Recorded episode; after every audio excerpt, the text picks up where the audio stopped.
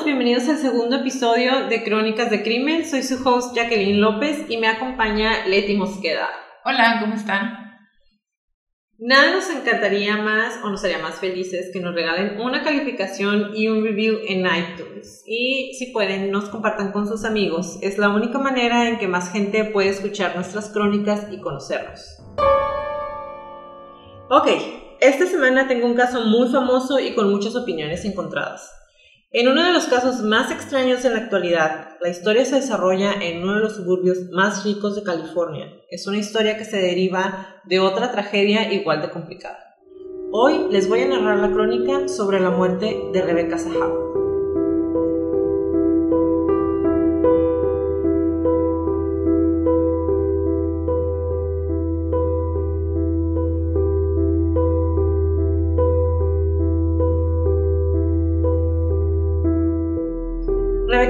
Era una inmigrante birmana de 32 años. Creció dentro de la fe protestante y tenía un estilo de vida muy sano de acuerdo a toda la gente que la conocía. No consumía alcohol, no fumaba, eh, no comía grasas, cuidaba su cuerpo como si fuera un templo. Ella pasó la mayoría de su infancia en Nepal y Alemania y emigró a los Estados Unidos junto con su familia aproximadamente 10 años antes de su muerte. En el 2002 se casó con su novio, el entonces estudiante de enfermería de 36 años, Neil Nalepa. Rebeca consiguió un trabajo como ayudante optometrista, el cual mantuvo hasta que renunció en el 2011. Fue en ese trabajo que en 2009, dos años antes de divorciarse, conociera a Jonah Shacknai y con él inició una relación amorosa. Jonah Shacknai era el CEO y fundador de Medicis Pharmaceutical Corporation, una empresa multimillonaria que se dedica a la medicina cosmética. Sin embargo, cuando Rebeca lo conoció, ella no sabía que Jonah era multimillonario, pero multimillonario, así de multimillonario. muy, multi, muy millonario. ¿Quién, em, ¿Quién sí sabía? O sea, ¿por qué la aclaración de que ella no sabía es relevante? Eh, mucha gente dijo que ella eh, había dejado a su marido por estar con Jonah. Ellos ya tenían, sin embargo, ellos ya tenían problemas y cuando lo conoció, él no le dijo eh, que tenía tanto dinero y ella realmente no estaba interesada en eso. Es decir, él fue a una consulta y por cosas del destino, ella lo atendió. Entonces, realmente yo no, ella no sabía, no, no tenía nociones de quién era. La crónica de la muerte de Rebeca inicia la mañana del 11 de julio del 2011, cuando Max Shacknai, el hijo menor de Jonah, sufre un accidente. Max era el hijo menor de Jonah, quien compartía la custodia con su segunda ex esposa, Dina Shacknai. El niño se encontraba vacacionando en la casa de verano de Coronado, California, junto con Jonah y Rebeca. Eh, Dina no estaba de acuerdo ni en muy buenos términos con Jonah y no le gustaba que Max tuviera una relación con Rebeca, pero tampoco estaba en contra de que el niño pasara tiempo con ellos.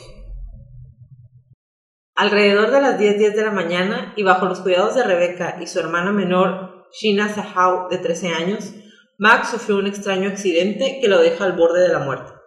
El menor de solo 6 añitos se encontraba jugando en su scooter o patín dentro de la casa cuando de alguna manera se volcó sobre el barandal del segundo piso, cayó sobre un candelabro que estaba ahí y se fue hasta la primera planta de la casa.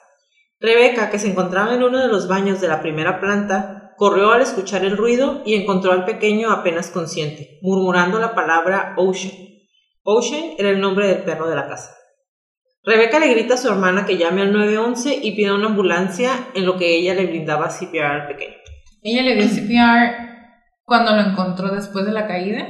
Sí, eh, Rebeca tenía conocimientos básicos de enfermería, como, como recordamos ella trabajaba como optometrista, pero siempre estuvo eh, interesada en el cuidado de la salud, entonces tenía conocimientos básicos de enfermería, por lo que no fue raro que pudiera administrar los primeros auxilios. Además, según sus declaraciones, Max se veía tan mal que sin importar las lesiones, que es lo primero que te dicen cuando vas a dar primeros auxilios, si la persona eh, está en riesgo, no la muevas. El niño estaba casi inconsciente cuando ella lo encontró, entonces para ella fue más importante salvarle la vida. ¿Sabemos como qué tipo de lesiones se le veían al niño cuando ella lo encontró? Em, ella lo encontró boca abajo, Eh, su scooter, el patín del niño estaba a un lado, había una pelota, estaba el candelabro quebrado y tenía mucha sangre en la cara. El niño cayó básicamente con la cara y el cuello. Cara primero al piso. Exactamente. Max fue trasladado al Rady's Children's Hospital con lesiones graves en su, en su médula espinal y los huesos de su cara. Sin embargo, los doctores lograron estabilizar al pequeño y lo indujeron en un coma para que no sufriera dolores. Cuando pasó esto, Rebeca estaba histérica, ya que el niño estaba bajo sus cuidados y ella y Max tenían una muy buena relación. Eso es algo que comentó Jonah y que la misma Dina sabía. Eh, tenían una buena relación. Rebeca era quien llevaba al niño a sus prácticas de fútbol, lo llevaba a lo que tenía que hacer, jugaba con él, le hacía desayunar. Básicamente el niño vivía con ella y su papá. Entonces imagínate el nivel de estrés de estar a cargo de un niño tan pequeñito y que le pase algo mientras tú lo estás cuidando y sobre todo algo que lo puso al borde de la muerte. Entonces, em, la hermana de Rebeca, Mary Sahau, recuerda que habló con Rebeca el día del accidente y Rebeca le repetía que Dina la iba a matar. Dos días después y en circunstancias muy, muy, muy raras, Rebeca Sahau fue encontrada sin vida.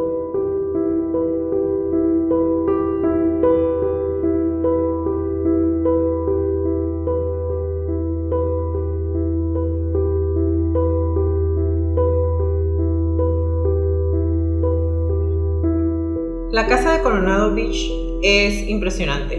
Eh, tiene el nombre de Spreckles Mansion y es una mansión ubicada en el 1043 Ocean Boulevard en Coronado, California. No tiene comparación.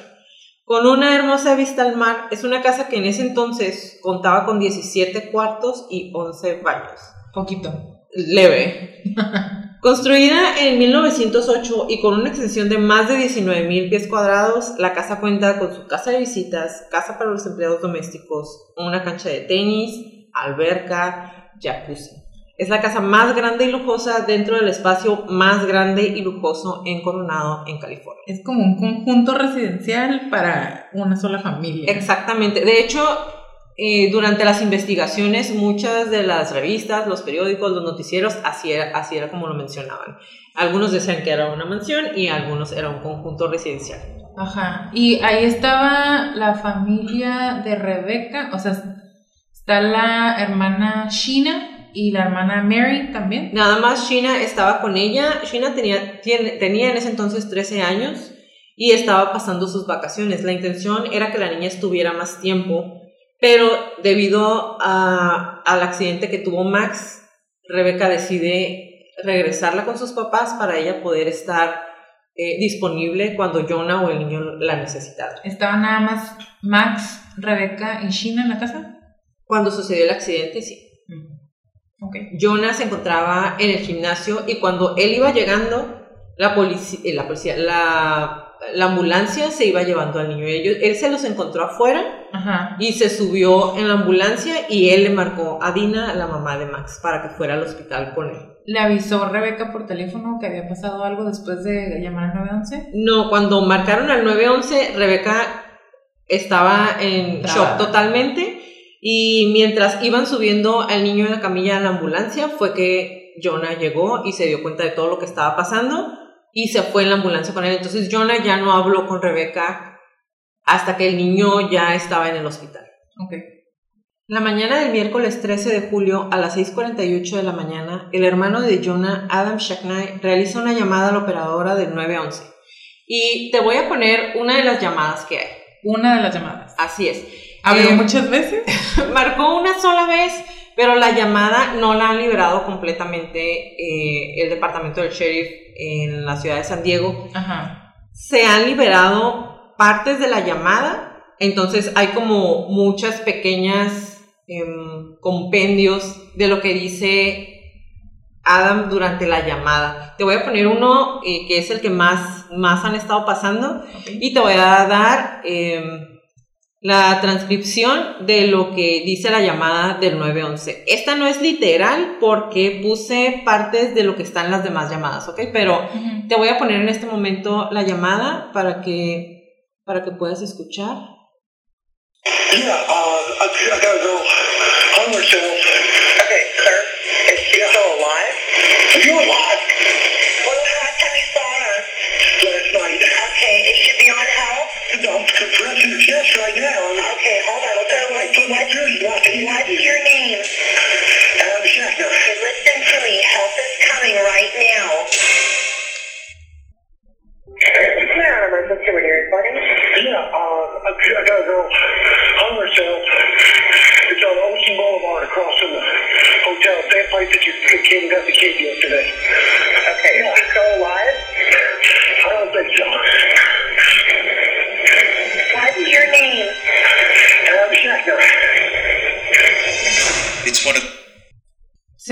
escucha, o sea, le pregunta a la operadora, ¿está viva? Y él le dice, ¿estás viva? Así es. La llamada no ha sido liberada en su totalidad, entonces los fragmentos de lo que dice son los siguientes. Eh, 911, ¿cuál es su reporte? Y él contesta, sí, tengo una chica, se colgó. Ajá. Sigue viva y él le grita, Está- ¿estás viva? Y obviamente Rebeca no está contestando. Ajá. Eh, la operadora le pregunta cuándo fue la última vez que la vio y él dice ayer en la noche. Está en posibilidades de que la puedan ayudar, es decir, si ella todavía tenía como que oportunidad de vivir. ajá. Eh, y él contesta, estoy haciendo compresiones en su pecho en este momento. La Pero se escucha agitado. agitado, o sea, sí se escucha agitado, sí se escucha como con impacto.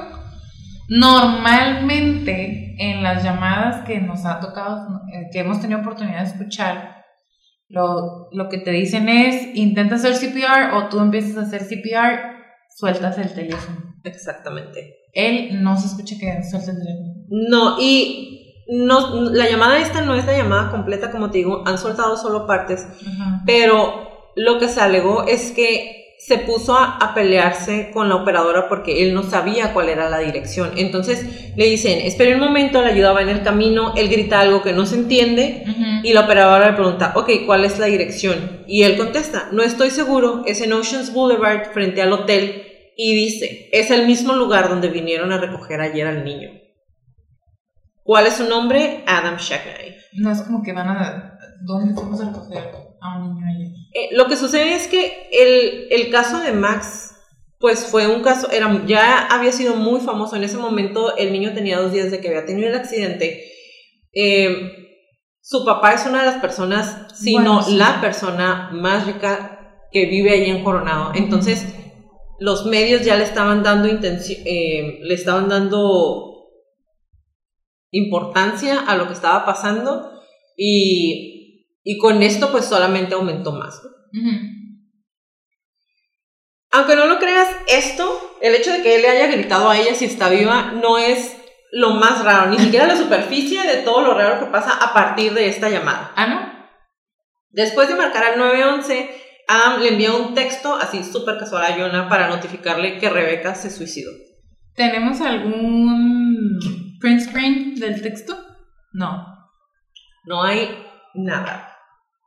Pero. Dina, la ex esposa de Jonah, mencionó que cuando vio a Jonah con la cara que hizo cuando recibió el mensaje, ella le preguntó si pasaba algo, a lo que él con gestos indicó que se había suicidado por honor. Eh. ¿Qué gestos fueron? Por honor. Ah, exactamente.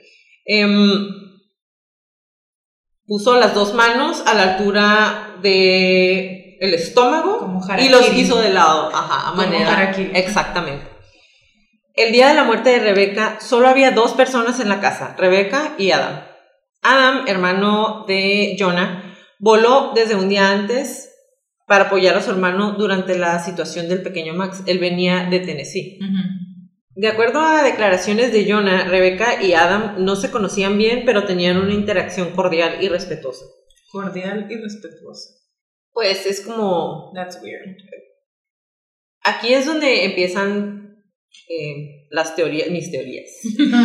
Em, Adam era una persona completamente, un polo completamente opuesto a su hermano. Su hermano era multimillonario, o sea, tenía la casa más cara que estaba en el lugar donde vivían, la más cara en Coronado, en San Diego. Es uno de los lugares más exclusivos en Estados Unidos. Sí. Solamente gente rica vive ahí porque realmente no hay real estate. Las casas ahí no se venden. Necesitas que un rico multimillonario se salga de esa casa y no la quiera para poder Y- comprar algo ahí, ¿no? De acuerdo que eso no pasa. Exactamente, y él tenía la casa más grande que hay ahí. Entonces, él hacía eso y Jonah trabajaba, perdón, y Adam trabajaba como capitán de un barco de remolque.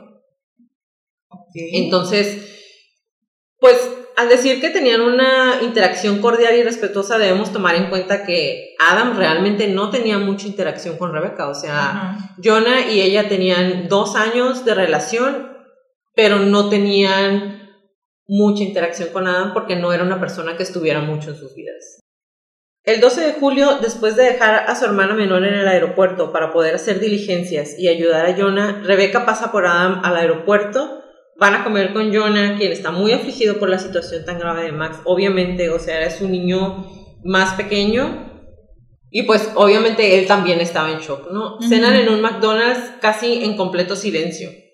Porque pues obviamente quién va a querer tener small talk después de un accidente como eso. ¿no? Sí. Después de cenar, Rebeca y Adam se retiran a la casa de Jonah y se queda, y Jonah se queda a seguir con su vigilia en el hospital al lado de Max. Ajá.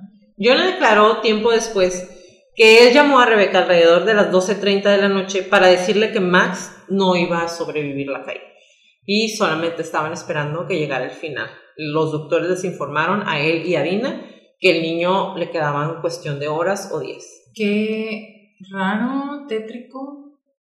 Pero, o sea, los doctores les dijeron, está tan deal. Exactamente. Eh, lo que sucede es que por la caída que sufrió el niño, tuvo compresión en el cerebro, entonces no tenía oxígeno y le dijeron que tenía muerte cerebral. Entonces, aunque el niño hubiera sobrevivido o hubiera despertado del coma en el que lo indujeron, no iba a hablar, iba a estar en estado vegetal. Entonces, pues estaba muy bebecito todavía y no sobrevivió. Claro. Al menos estas son las declaraciones oficiales, ¿no? Dentro de las declaraciones oficiales, él dijo que llamó a Rebeca alrededor de las 12.30 para darle la noticia. A mí aquí me queda una duda. Ajá. No, yo no encontré, y encontré muchísimos documentos, pero no encontré la parte en donde los médicos salieron a avisarles a las doce y media de la noche que el niño no iba a sobrevivir. Normalmente se hacen notas médicas de, de todas las actividades que vas haciendo, incluyendo las pláticas con los padres. Así no es. hay notas de eso. No hay notas de eso. De acuerdo a las declaraciones de Jonah, eh, decide irse a descansar, mientras que Dina se queda al lado de su hijo. Jonah asegura que se quedó en el Ronald McDonald's House. Es una estancia que da habitación a los padres de los pequeños que se encuentran en el hospital. Sin embargo, ¿por qué habría de quedarse en ese lugar Ajá. cuando no quiso irse a dormir a su casa con Rebecca y con Adam? Pero En todo caso, te quedas en el hospital. Si estás tan cansado, estás que ya te dijeron, ¿sabes qué? Va, tu hijo no va a sobrevivir, es cuestión de días, horas. Estás muy cansado, normalmente te quedas en el hospital, en exactamente. la sala de espera. Se supone que es para pasar la noche al lado del niño y decide irse a descansar porque pues está muy agobiado. No. Dina, por otra parte, sí es captada en las cámaras de video del hospital durante toda la noche. O sea, el, el tiempo máximo que Dina desaparece es, son lapsos de media hora y está o sea, y aparece en la cafetería, o, sea, está ahí dentro del hospital, exactamente. Lo que encuentran los agentes de policía al llegar a la casa de huéspedes después de la llamada del 911 es, el es lo siguiente. El cuerpo de Rebeca se encuentra atado de manera muy particular de pies y manos. Y digo de manera muy particular porque los nudos tienen muchas vueltas y honestamente yo creo que aunque alguien quisiera explicarme cómo hacerlos, o sea, para mí estaría como en chino tratar algo así. El tipo de nudos que tiene son nudos náuticos y son muy complicados para alguien que no está familiarizado con ellos. El cuerpo además tenía una camiseta azul de manga larga atada alrededor del cuello y con la misma camiseta ella estaba amor- amordazada. Ok. La cuerda con la que se encontraba atada era una cuerda de uso náutico color roja, tan pero tan larga, que estaba atada al poste de la cabecera de su cama y luego caía por sobre el balcón bajo el que encontraron su cuerpo desnudo. Por- te pregunto que si se supone que ella se suicidó porque Adam hace la llamada y después le dice a tu hermano, a su hermano, Rebeca se suicidó. Ella se ató sola de manos y pies, se amordazó y se ató sola manos y pies. No, y eso, o sea, no, como mujer, para mí no fue lo más impresionante. Para mí lo más impresionante fue que su cuerpo estaba completamente desnudo. La cuerda con la que se encontraba atada era súper larga. Aún así se supone que ella tuvo toda la paciencia de estar desnuda y caminar por toda la casa, hace, consiguió la cuerda, se amarró de pies, se puso la camisa alrededor del cuello, se amordazó, luego se ató las manos, luego brincó por todo el cuarto, brincó el Ajá. escalón para subirse al balcón y luego brincó hacia su muerte, se suicidó. Eso no suena como cualquier mujer en cualquier historia, nunca en la vida de algún suicidio que yo haya escuchado. No, ni yo. Desnudo. No, Estaba desnuda completamente. no. Cuando leí eso, realmente entré al internet a googlear em, cuáles son los porcentajes de suicidio entre mujeres y hombres. Y muerte, suicidio por ahorcamiento está en el número uno, pero el 79% de personas que se suicidan con este método son hombres. Ok. Em, las mujeres tendemos más a hacer un poco de drama y no tanto cochinero. Entonces, eh, el tipo de suicidio que más utilizan las mujeres es muerte por ingerir pastillas Ajá. o cortarse las venas en la bañera. En las mañanas. En la bañera. En la bañera. bañera, en la tina del baño. Aún así, no encontré ninguna nota que diga que las mujeres se suicidan desnudas. Aunque te hayas decidido quitarte la vida en tu tina, la mayoría Sí. de las mujeres están con ropa. Exacto. ¿Por qué? Porque todas tenemos pudor. O sea, van a encontrar mi cuerpo. Nadie, ninguna mujer quiere que la encuentren desnuda. O sea, totalmente No. arrebatada de su dignidad. Claro. Entonces, no es algo que a mí me haga match con lo que, con lo que está pasando. Aún así, el primer pensamiento de la policía fue, así mira, se suicidó.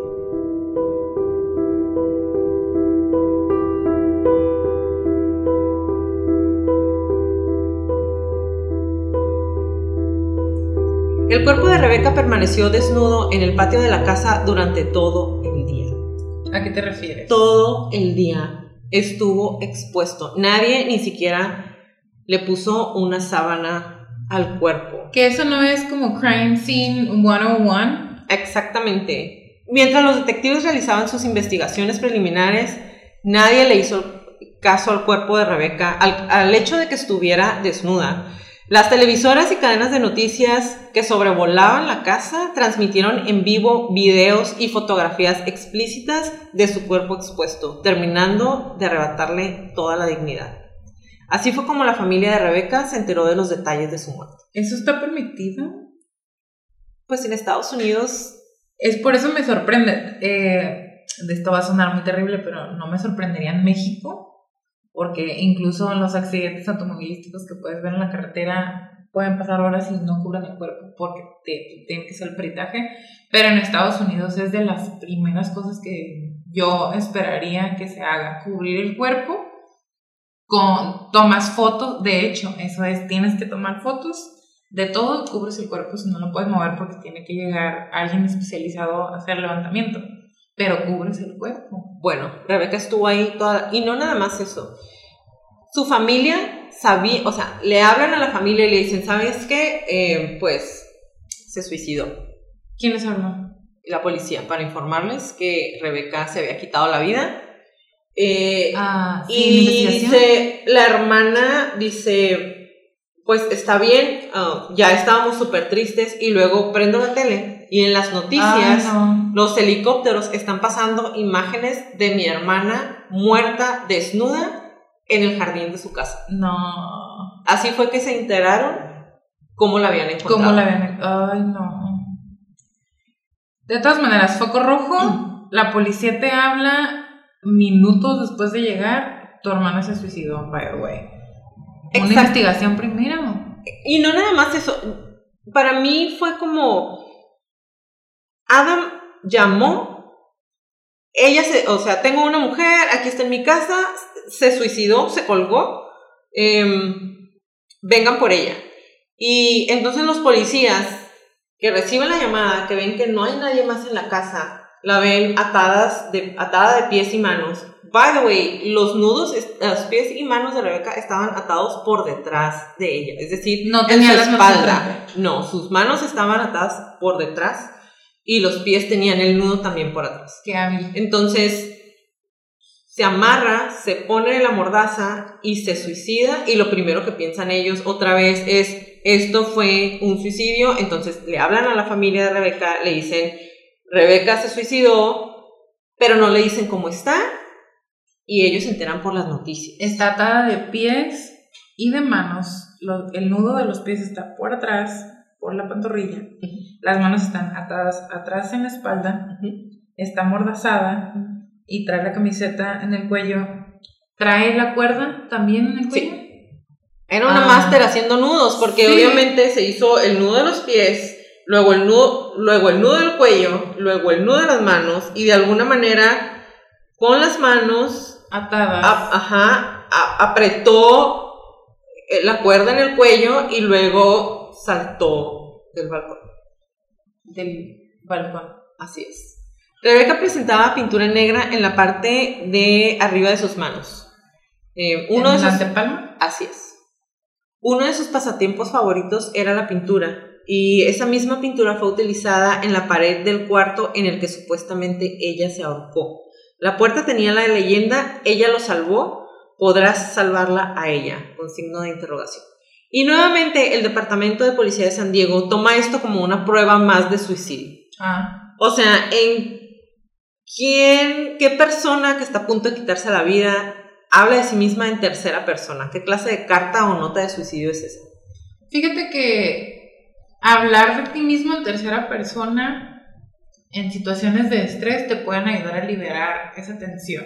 Eso es algo que sí es bien conocido, pero no suena como una nota de suicidio, número uno. Número dos, es como un tipo de código o algo así a quién le está hablando. O sea, no, no es consistente con las notas de, de suicidio típicas y, y te digo, aunque hablar de ti mismo en tercera persona en una situación de estrés puede ayudar a liberar tensión, se supone que una persona que, que es- está suicida y que ya decidió que se va a quitar la vida, ya no tiene esa tensión porque te estás liberando de todo el estrés que tenías, estás en desesperanza, ya no hay tensión, ya encontraste la solución para tus problemas. Entonces, either way, no checa nada. Lo, lo tomaron como nota suicida porque asumieron que ella lo salvó, se refería a que ella había salvado a Max. ¿Podrá salvarla a ella? Dijeron, "Mm, pues no sé a qué se refiere, pero pues sí, suena que es una carta de, una nota de suicidio, entonces así la tomaron. No sé de qué está hablando, pero sí, sí es carta de suicidio. Exactamente. No, wow. Siete semanas después de su muerte, en una investigación por demás precipitada y pasando por alto muchos indicios de, de un asesinato, de acuerdo a información liberada por el San Diego County Sheriff Department y al jefe de investigaciones médicas Glenn Wanger, la causa de muerte de Rebecca Howe es determinada como un suicidio. Siete semanas después. Exactamente. Es, muy, es un tiempo muy corto. Así es.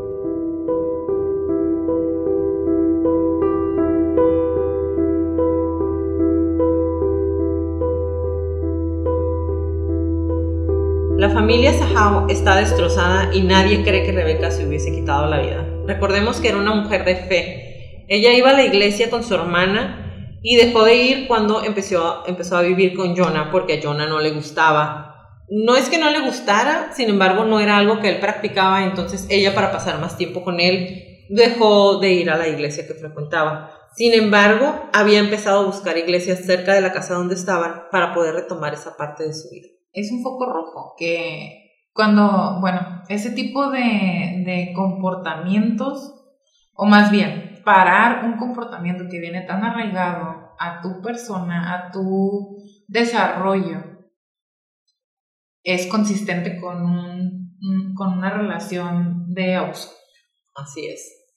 Y llamó, llamó mucho la atención, sin embargo, eh, la hermana de Rebeca sí mencionó que cuando dejó de ir fue también en parte porque Max se había ido con ellos. Entonces, ella cuidaba al niño. Básicamente la relación de Rebeca con Max, pues era casi de madre adoptiva e hijo. Entonces, pues se encargó de cuidarlo y como que llenó esa, esa parte, cambió una por otra, cambió la iglesia por estar cuidando más. Entonces, eh, en entrevistas, su hermana dijo, y cito, ella jamás hubiera querido que mis padres la vieran de esta manera, jamás se hubiera quitado la vida y menos desnuda. Después de que se, se declarara suicidio, la familia realizó una investigación privada. Obvio. El abogado Keith Weir, que a partir del 2013 ayuda a la familia Sahau a esclarecer la muerte de Rebeca, está completamente convencido de que Adam es el responsable de la muerte de Rebeca y Weir fue, fue quien en el 2017 lo llevó a un juicio civil. ¿Por qué civil y no criminal? Yo sé que son diferentes. ¿Por qué no se pudo iniciar un, un juicio criminal? Porque fue declarado suicidio, supongo. Exactamente. Como es declarado suicidio, quiere decir que no hay No indicios de que hubo violencia, no hay indicios de que alguien causó la muerte de Rebeca. Ah, Sin embargo, el juicio civil culpa a Adam de la muerte de Rebeca y por lo tanto les está causando una pena, un dolor a la familia Sahau y por eso es que cuando pierde el juicio, él tiene que pagarles.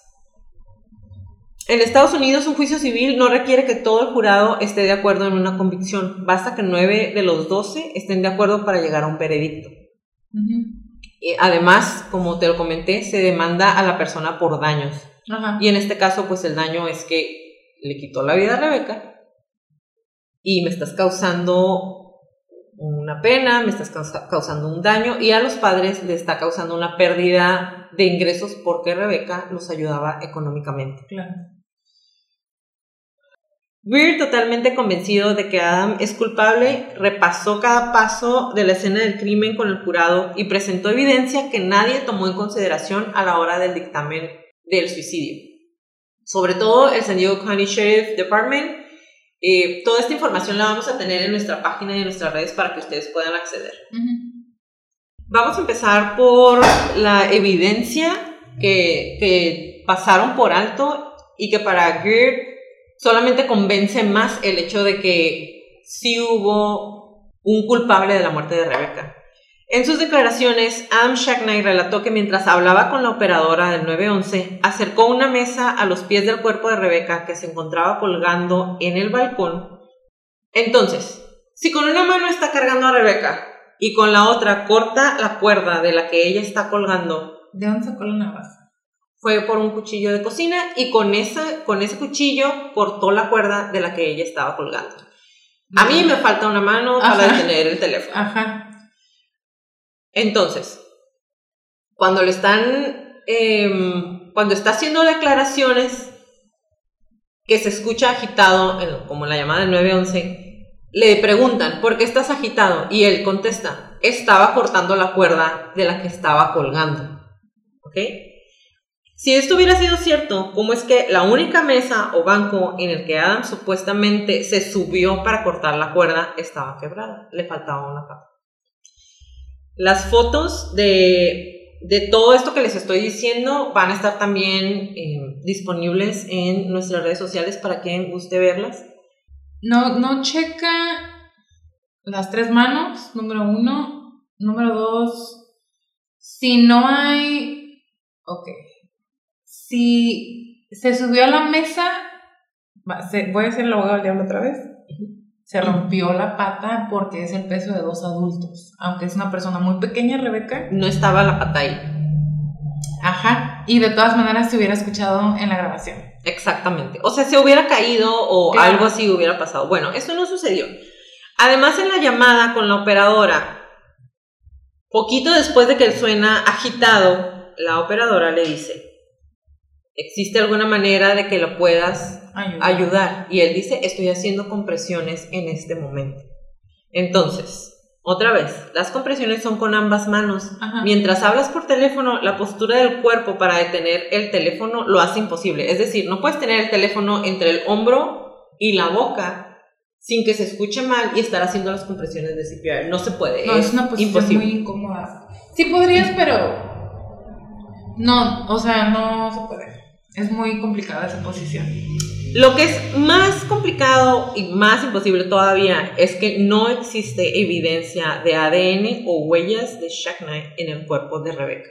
Y hay, Ni en la cuerda, ni en el cuchillo que él utilizó para cortarlos. él tenía alguna, algo de- del cuerpo de ella, es la pintura, algo. Nada, él no tiene nada, nada, no hay evidencia de que él la haya tocado mientras ella estaba colgada, que obviamente si la, si ella está pues colgando, que se escucha muy feo, se está pendiendo de la cuerda, la cuerda está atada a su cuello. Ella era eh, delgada, él era una persona más, mucho más alta que ella. Aún así, pues te cuesta trabajo levantar a alguien. Digo, el Peso hombre no está súper fuerte. Peso muerto es peso muerto. Exactamente. Entonces, él la carga, corta la cuerda Con el teléfono. con el teléfono y en el cuerpo de ella no hay ninguna evidencia de que alguien la haya tocado. No se encontraron huellas porque si ella está desnuda y la abrazó ya sea de la cadera o de la espalda, incluso de, de la cintura. Por debajo de los brazos Algo, no hay evidencia, no hay evidencia. Wow. Adam Shacknight trabaja como capitán en una compañía de remolcadoras de barcos en el río Mississippi, por lo que está totalmente familiarizado con los nudos como los que presentan los pies y manos de Rebecca. Casual. Así es. Al ser cuestionados en cómo Rebecca pudo aprender a hacer este tipo de nudos, el San Diego County Sheriff Department, que se va a volver el tormento de todos, aseguró lo siguiente. Cito. No creemos que lo haya hecho. Estos nudos no son tan difíciles como parecen. Esto lo descubrimos cuando intentamos hacer la recreación de los nudos en sus muñecas. Sin embargo, esta es una de esas preguntas que nunca sabremos contestar con seguridad. Jackie, hay veces que se me desabrochan las agujetas mientras voy caminando. Estamos de acuerdo, no le estoy poniendo ningún peso a las agujetas y se desabrochan. Un nudo sencillo es muy difícil que pueda soportar el peso de una persona, aunque sea una persona delgadita. No es algo fácil. Por nudo sencillo no se refieren a que el nudo haya tenido una sola vuelta. De hecho, No, es nudos en ocho y termina con un nudo. Pero están diciendo que cualquier persona lo pudo hacer. Ey, cualquier persona lo pudo hacer porque nosotros lo intentamos y nos salió a la primera, pero pues la verdad, quién sabe. Esa es una respuesta que nunca vamos a conocer. No, porque en, la- en las fotos y en el video que se presenta como evidencia de que una persona puede hacer los nudos y después sacar la mano, acomodarlos atrás, meter la mano, apretar el nudo, no le toma momentos, son varios minutos y no son sencillos. En un intento por recrear los últimos momentos de Rebecca, el San Diego County Sheriff Department hizo una representación con una agente durante el juicio civil para que el jurado viera que cualquier mujer sentada en una silla podía amarrarse y amordazarse a sí misma. Sin embargo, cuando Greer contrata más gente para que puedan hacer la representación, hay quien está viendo el video de la gente haciéndose los nudos y dice, "Mm, no hace match, porque la gente, para poder jalar la cuerda del nudo, el nudo queda por debajo, casi pegado a las manos, y el nudo que tenía las manos de Rebeca y los pies está hecho por arriba, de manera que no era posible que ella hubiera podido apretar con sus Sí. manos la cuerda. Exacto. Entonces alguien lo tuvo que hacer para poder que quedara de esa manera. Sin embargo, bueno, ellos concluyeron que había sido ella. Eh, no olvidemos que todo esto lo hizo mientras se encontraba desnuda y no lo he mencionado todavía, pero Rebeca se encontraba en su periodo. ¿Cómo sabemos que estaba en su periodo? Ajá. Ahorita vamos a llegar a eso. La cuerda del cuerpo de Rebeca tenía muestras de ADN de Rebeca y de nadie más. Y digo de nadie más porque nuevamente, como cuestionaría Greer en el juicio civil, si Adam cortó la cuerda, como ya lo mencionamos, de donde ella estaba colgando, ¿cómo puede ser que no hubiera rastros de su ADN? A menos. A menos que hubiera utilizado guantes. Lo que nos lleva a otro punto de evidencia que fue pasada por alto. En el sótano fue encontrado un guante de látex que como se encontraba lejos del lugar de los hechos, no fue tomado en cuenta ni analizado. Porque pues está lejos de la escena del crimen. Come on. Entonces, pues obviamente no tiene nada que ver con eso. La pintura negra en el cuerpo de Rebeca cuenta una historia muy siniestra. De acuerdo a los investigadores, el cuerpo de Rebeca presentaba manchas de pintura negra sobre sus manos, en sus senos y particularmente en el área de los pezones, como si alguien los hubiera pellizcado. No. Sin embargo, no se encontró rastro de pintura en los dedos o en las palmas de Rebeca. Es decir, em, después de que escribió en la pared con un pincel, a- o sea, antes de eso, ella tuvo que abrir el tubo de pintura negra sin mancharse porque pues obviamente es una experta. Pinta en la pared su nota de suicidio, en la puerta su nota de suicidio y luego de alguna manera se pellizca los pezones con la pintura negra sin tocarse con las yemas del- de, los dedos, Pero sin la antepalma. pero sin la antepalma, exactamente. Entonces, No, no se, no checa con. Es muy inconsistente. exactamente. Uno de los cuchillos encontrados en el cuarto de huéspedes contenía rastros de sangre de Rebeca. Uno de los cuchillos. Así es. En el, eh, no he mencionado que Rebeca no se suicidó en el balcón de la recámara principal. Se suicidó, bueno, dicen que se suicidó en un cuarto de huéspedes. Ajá, nadie sabe. Esa también es una duda mía. Uno de los cuchillos que se encontraba en el cuarto, había dos. Un cuchillo grande y un cuchillo pequeño. El grande es como un cuchillo casi carnicero y el pequeño es un cuchillo eh, de cocina. Contenía rastros de sangre de Rebeca, sin embargo ya no presentaba laceraciones. Al cuestionarse al San Diego County Sheriff Department, aseguró que los cuchillos solo contenían ADN y huellas de Rebeca.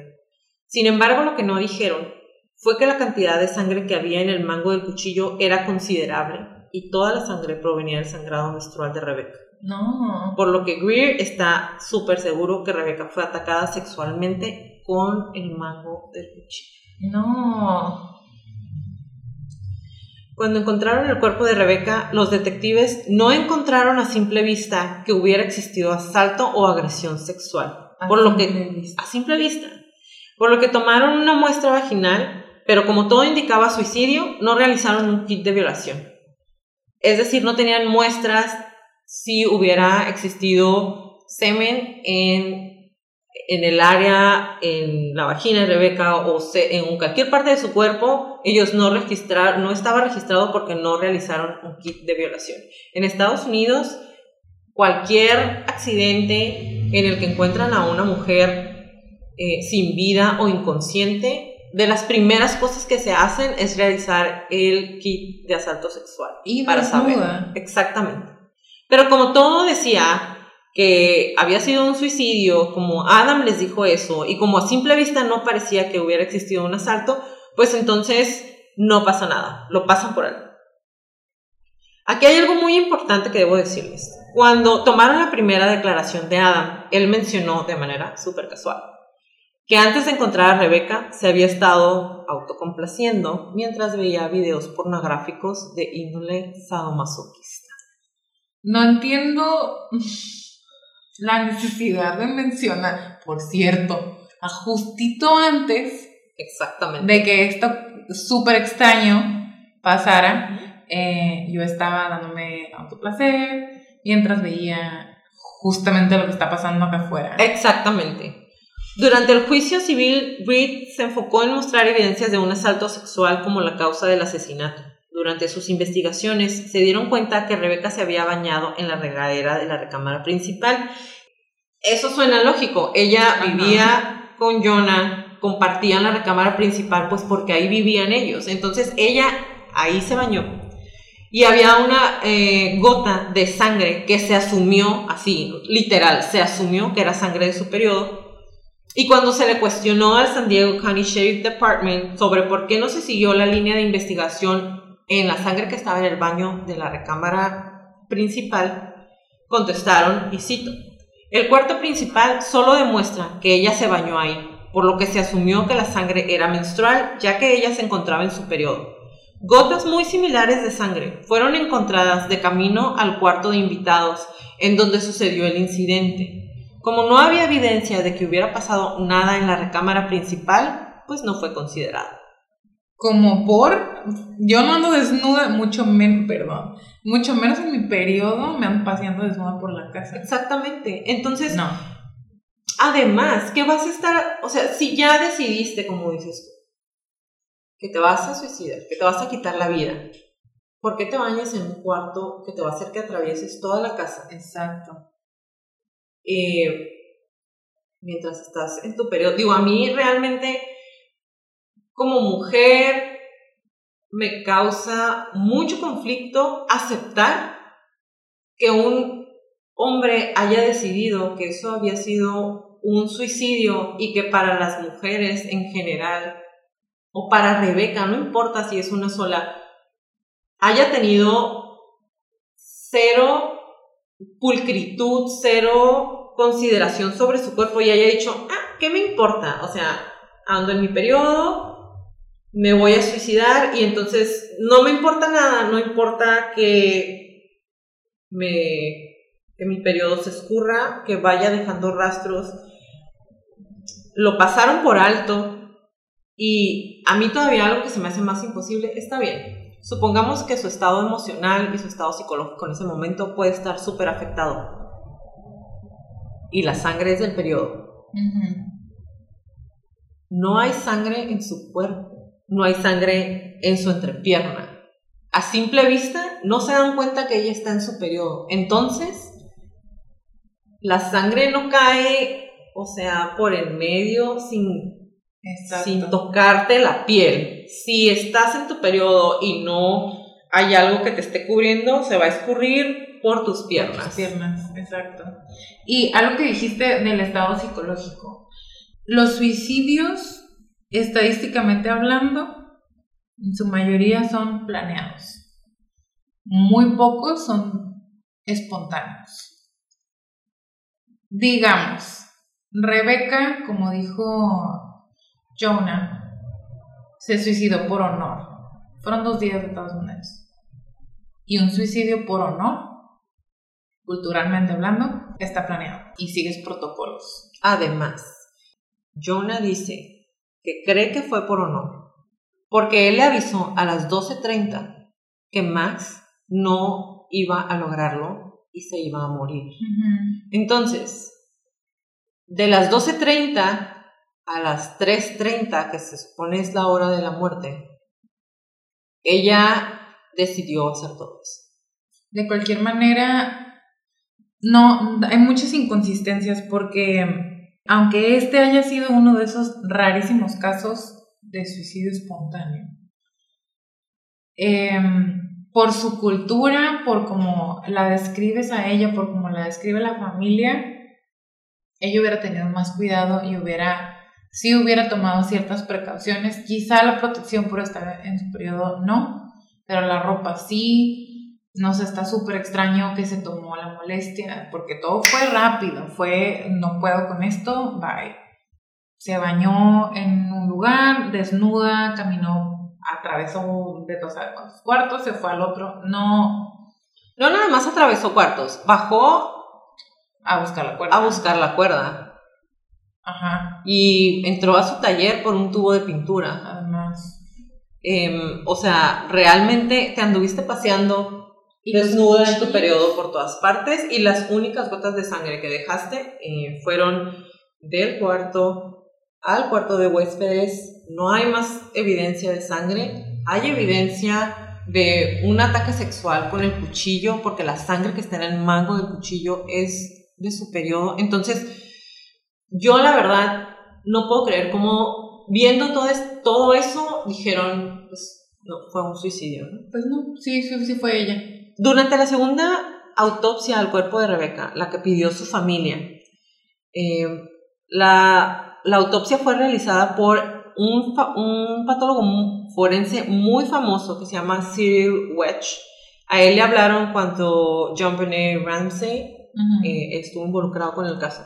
Él encontró cuatro hemorragias en el cráneo de Rebeca, lo que sugiere que fue atacada con un objeto contundente. Esta evidencia, aunque sí se encontró en la primera autopsia, fue desestimada completamente por la policía bajo los siguientes argumentos. Y cito, creemos que la señorita Sahau impactó su cabeza en repetidas ocasiones cuando se lanzó sobre el barandal. ¿Rebotó? Exactamente, cuatro veces. Para Welch, este tipo de golpes hubieran inmovilizado o dejado a Rebeca inconsciente, por lo tanto, no era necesario que la hubieran drogado para realizar un ataque sexual.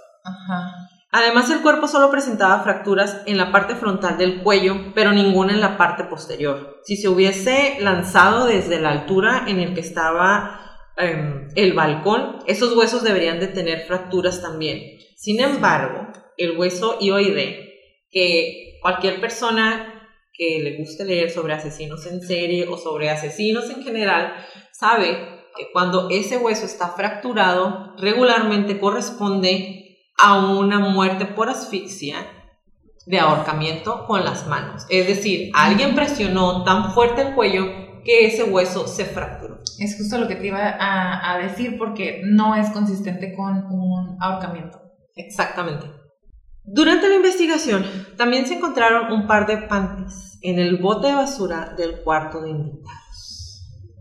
Otra vez, el hombre, Adam, dijo que se estuvo masturbando y nadie cree que estos panties son relevantes. Él se estaba quedando en la casa de huéspedes, en la casa de invitados. Encuentran unos panties y al preguntarle nuevamente a nuestros amigos del San Diego County Sheriff Department, nos dan otra súper brillante respuesta. Y cito, todos los artículos que se recolectan para la investigación deben ser obtenidos durante la primera requisa y con una orden.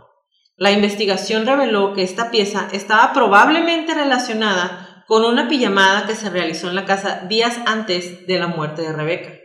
No se realizaron pruebas de asalto sexual en la prenda porque este tipo de pruebas se realizaron en el cuerpo de Rebeca y no se encontró a simple vista ninguna sugerencia de este tipo de crimen. Además, tomando en cuenta el tamaño de la casa y las visitas que tenía, nos enfocamos en analizar artículos que pensamos estaban relacionados con el crimen. Esto tampoco, esta, la declaración, el manejo de evidencia, la investigación, no son consistentes con la mayoría de las investigaciones que tú y yo hemos leído, que como dices, las personas que les gusta leer sobre crímenes van a poder decir BS. Así es, yo, o sea, realmente yo creo que lo que querían era cerrar esto rápido Ajá. para ya todo estuvo cool y pues se suicidó, o sea, no, no hay de otra, ella se suicidó y no quisieron voltear a ver nada más. ¿En qué otro caso donde una mujer haya sido, donde encuentran el cuerpo de una mujer? Leti, había unos panties en el bote de basura de la casa donde el tipo dijo que se había estado masturbando mientras veía estado masoquismo. Entonces, o sea, no sé qué otro tipo de pruebas querían para darse cuenta que fue un ataque sexual realmente lo que estaba pasando. Es es súper claro, es súper claro, es evidente Así es. todo lo que pasó y de todas maneras, no, ella se suicidó. Exactamente. No, casual el guante. No, casual la sangre. No, casual los cuchillos. Que no, para empezar, no sé por qué tiene cuchillos, Rebeca. No. La puerta y la nota de suicidio, al realizar su investigación, Greer menciona que la nota de suicidio, normalmente cuando sucede algo así y la gente va a escribir en una superficie que está frente a ella, tiendes a escribir a la altura de tu hombro. O sea, las palabras las vas a empezar a escribir a la altura de tu hombro regularmente. Ahora, recordemos que Rebeca eh, pintaba. Rebeca mide 1,57 y la escritura en la puerta era a la altura de una persona que midiera aproximadamente 1,80. Adivinen quién mide 1,80. Adam. Exactamente. Otra de las pruebas que dejaron de lado fueron gritos de auxilio. Alrededor de las 10.20 de la noche, una vecina de la casa escuchó gritos de auxilio de mujer que provenían de la mansión. Al enterarse de la muerte de Rebeca, la mujer acudió a las autoridades a ese mismo día cuando descubrieron el cuerpo. Ella acudió a las autoridades, quienes nuevamente desestimaron la información, argumentando que eso sucedió dos horas y media antes de que Rebeca accesara al buzón de voz y escuchara el mensaje que dejó Jonah. Dude.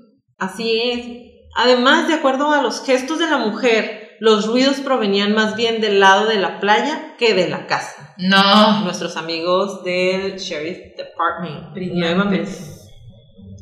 El polígrafo le hizo, eh, le hicieron una prueba de polígrafo a Adam. El día que se encontró el cuerpo, eh, este fue sometido a una prueba de polígrafo. La persona que administró la prueba estuvo platicando con Shaq Knight y llevando las preguntas a manera de juego. Es decir, ya no estaban esperando para hacerle la prueba del polígrafo. El hombre dijo, sí, la hago, no me importa. Em, le estuvo haciendo las preguntas y al terminar la prueba dijo, pues no es el peor que he visto, pero tampoco es el mejor. Los resultados son inconclusos. Ah, ah, ok. Eso fue lo que dijo. Sin embargo, cuando se pidió la evidencia del test, Weir recalcó que sin titubeos ese examen había mostrado que Shackney había estado mintiendo. No es inconcluso. Totalmente el resultado eh, fue negativo. Estuvo mintiendo descaradamente en todas sus respuestas. Nos vamos a nuestra parte favorita, teorías de conspiración. Em, y Leti, hoy platicando te dije que yo tenía una prueba que no, una teoría que no había estado leyendo y te la voy a decir. La estoy esperando. Yo no sé todavía. Ya hemos platicado de las otras. eh, muchas también están basadas en la información que ya está. Pero esta es una jugosa y nueva teoría que nadie ha escuchado. De acuerdo a Jonah, él le marca a las 12.30 para decirle que Max em, no va a salir del coma y que si sale, pues realmente va a estar en estado vegetativo. No hay pruebas de cuál fue el mensaje que Jonah le dijo. Y no hay pruebas que la persona que escuchó el mensaje fuera Rebeca. No hay pruebas. Es su palabra. Ah, yo le hablé a esta hora y ella escuchó el audio. Y, borró. Rebeca lo borró. A ella lo borró. Ella lo borró, porque pues ella escuchó y no pudo más con eso, y como ya no iba a volver a usar su teléfono, y eso fue lo que dijeron las autoridades. Como ella pues ya se iba a suicidar, ya no iba a volver a escuchar la nota de voz, el, el mensaje que dejó Jonah, pues entonces borró el correo. Mi teoría es que tal vez la llamada no existió, o tal vez Jonah le habló para ya cubrir el hecho de que su hermano ya había matado a Rebeca cuando a las 10.20 la vecina escuchó los gritos de auxilio de la casa en Ocean. Wow.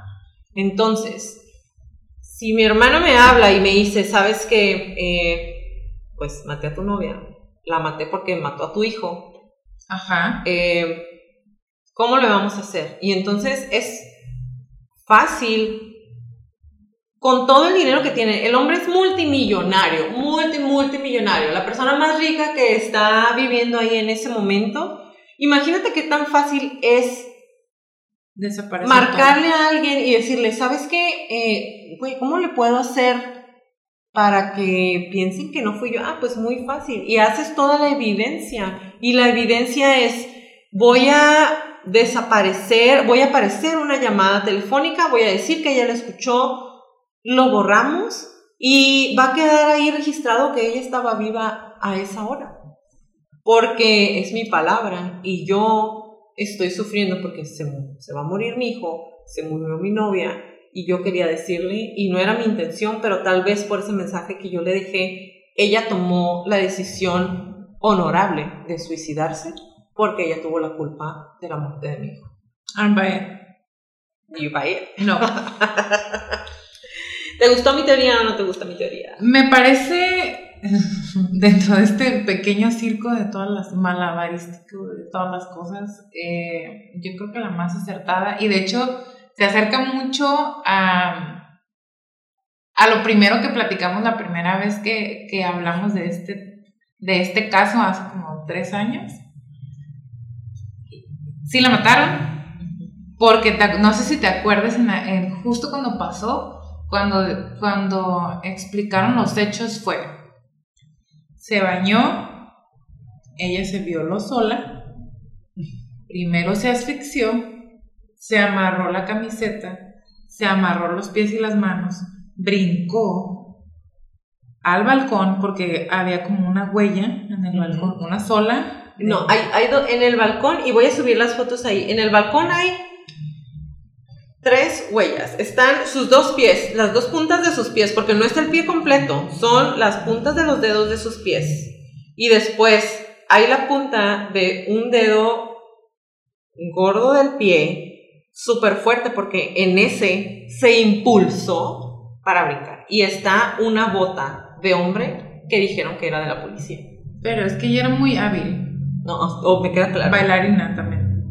Así es. Y entonces dijimos, ¿alguien, ¿alguien le ayudó? ¿O ella sola, eh, aparte puede viajar en el tiempo, ¿no? Porque Primero, se primero se, vi- primero se violó, después se ahorcó, se asfixió sola, se amarró, brincó y saltó, rebotó Cuatro cuatro, veces. veces. en su cabeza she died. rebotó cuatro veces en su cabeza y luego su cuello quedó para arriba Ah, y los pies colgando para Sí es abajo. verdad, sí es verdad. O sea, Sí es verdad. todo eso. Em, la teoría principal de Greer es que Adam llegó, e- entró a la casa principal cuando em, Rebeca se estaba bañando. Saca a Rebeca de la regadera, por eso la gota de sangre, por eso las gotas de sangre en el camino al cuarto. La lleva al cuarto de huéspedes donde abusa de ella. Claro. eh, Con un cuchillo. con un cuchillo, abusa de ella sexualmente. Y aquí es donde yo creo que él se estaba cuidando el trasero cuando dijo, ah, por cierto, en la mañana, eh, antes de verla, pues me estaba masturbando. ¿Por qué? Porque harías una confesión así, a menos que tengas miedo que si la revisen realmente, que si buscan qué es lo que pasó, se van a dar cuenta de que hay rastros o de tu ADN o de tu semen en el cuerpo de la víctima. Exactamente. Entonces, la teoría es que la atacó a em, Rebeca sexualmente, la ahorcó y luego em, hizo como parecer de muy mala manera que fue un suicidio. Saddest excuse ever. Antes de eso, también eh, otra de las teorías fue que Dina, la mamá de Max, eh, había mandado matar a Rebeca, porque como se recuerdan, en un inicio Rebeca decía, me va a matar, Dina me va a matar por, por lo que le pasó al niño, pero nuevamente yo creo que, digo, aparte de que la teoría fue desestimada porque ella sí sale todo el tiempo en las cámaras del hospital, yo creo que más bien Rebeca lo estaba diciendo porque estaba en un momento de histeria. Obviamente si estás cuidando a un niño, un bebé que no es tuyo y le pasa algo, pues lo primero que piensas es la mamá, o sea, me van a matar. me Claro. va- o sea, realmente imagínate el dolor de Dina de perder a su único hijo de seis años. Claro que yo, o sea, claro que yo pensaría, me va a matar. O sea, Sí, es, es un pensamiento lógico. sí. Pero después, como te comento, fue desestimado de acuerdo a que em, ella sí se ve durante la noche en el hospital, entonces ella no pudo ser. En el 2017, después de presentar evidencias, el jurado encontró culpable a Adam Shackney, quien debía pagar 5 millones en compensación a la familia, eh, a la familia Sahau. Adam Shackney apeló, pero en el 2019 llegaron a un acuerdo fuera de corte por 600 mil dólares con la aseguradora de Adam, quien dijo que va a demandar a la aseguradora por pagar sin su consentimiento a esos vividores. Ah, Dos meses después de la muerte del pequeño Max y de Rebecca, Jonah Shacknight, padre de Max, novio de Rebecca, pidió una evaluación de los dos casos para poder quedar exonerado, ya que las acciones de su compañía se estaban desplomando. O sea, a mí, a mí no me metan en esas cosas, básicamente. Exactamente. El caso de Rebecca Sahau ha sido revisado en dos ocasiones. Y digo revisado entre comillas porque las dos ocasiones ha sido desestimado por el San Diego County Sheriff Department, argumentando que la primera investigación arrojó las pruebas necesarias y suficientes para determinarlo un suicidio. Es decir, se hizo la primera investigación en siete semanas.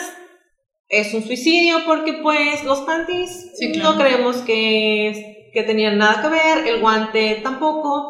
Em, pues a lo mejor ella se masturbó con el cuchillo y luego se ahorcó y luego brincó mágicamente, eh, rebotó cuatro veces con la cabeza y, y luego quedó volteada y le llevan todas estas pruebas en donde paso a paso le van diciendo cómo es que Adam le quitó la vida a Rebeca. Y ellos dicen, mm, no, sabes que toda esta investigación, pues qué bueno que la hiciste, pero, o sea, ve, es obvio que ella se suicidó. Entonces, todo lo que me estás trayendo ahorita no lo voy a revisar, porque en la primera investigación que hice, estoy tan seguro que no me equivoco que con eso tengo para cerrar el caso. No. El caso de Rebecca Sahau ha sido revisado en dos ocasiones, mismas que ha sido desestimada por San Diego County Sheriff Department, argumentando que la primera investigación arrojó las pruebas suficientes para determinarla un suicidio. Síguenos en nuestras redes sociales, en Facebook como Crónicas de Crimen y en Instagram como Crónicas de Crimen. Los esperamos la próxima semana. Toda la redacción e investigación de esta crónica fue hecha por mí, Toda la música es de Kevin MacLeod y toda nuestra edición es de Stuco Producciones.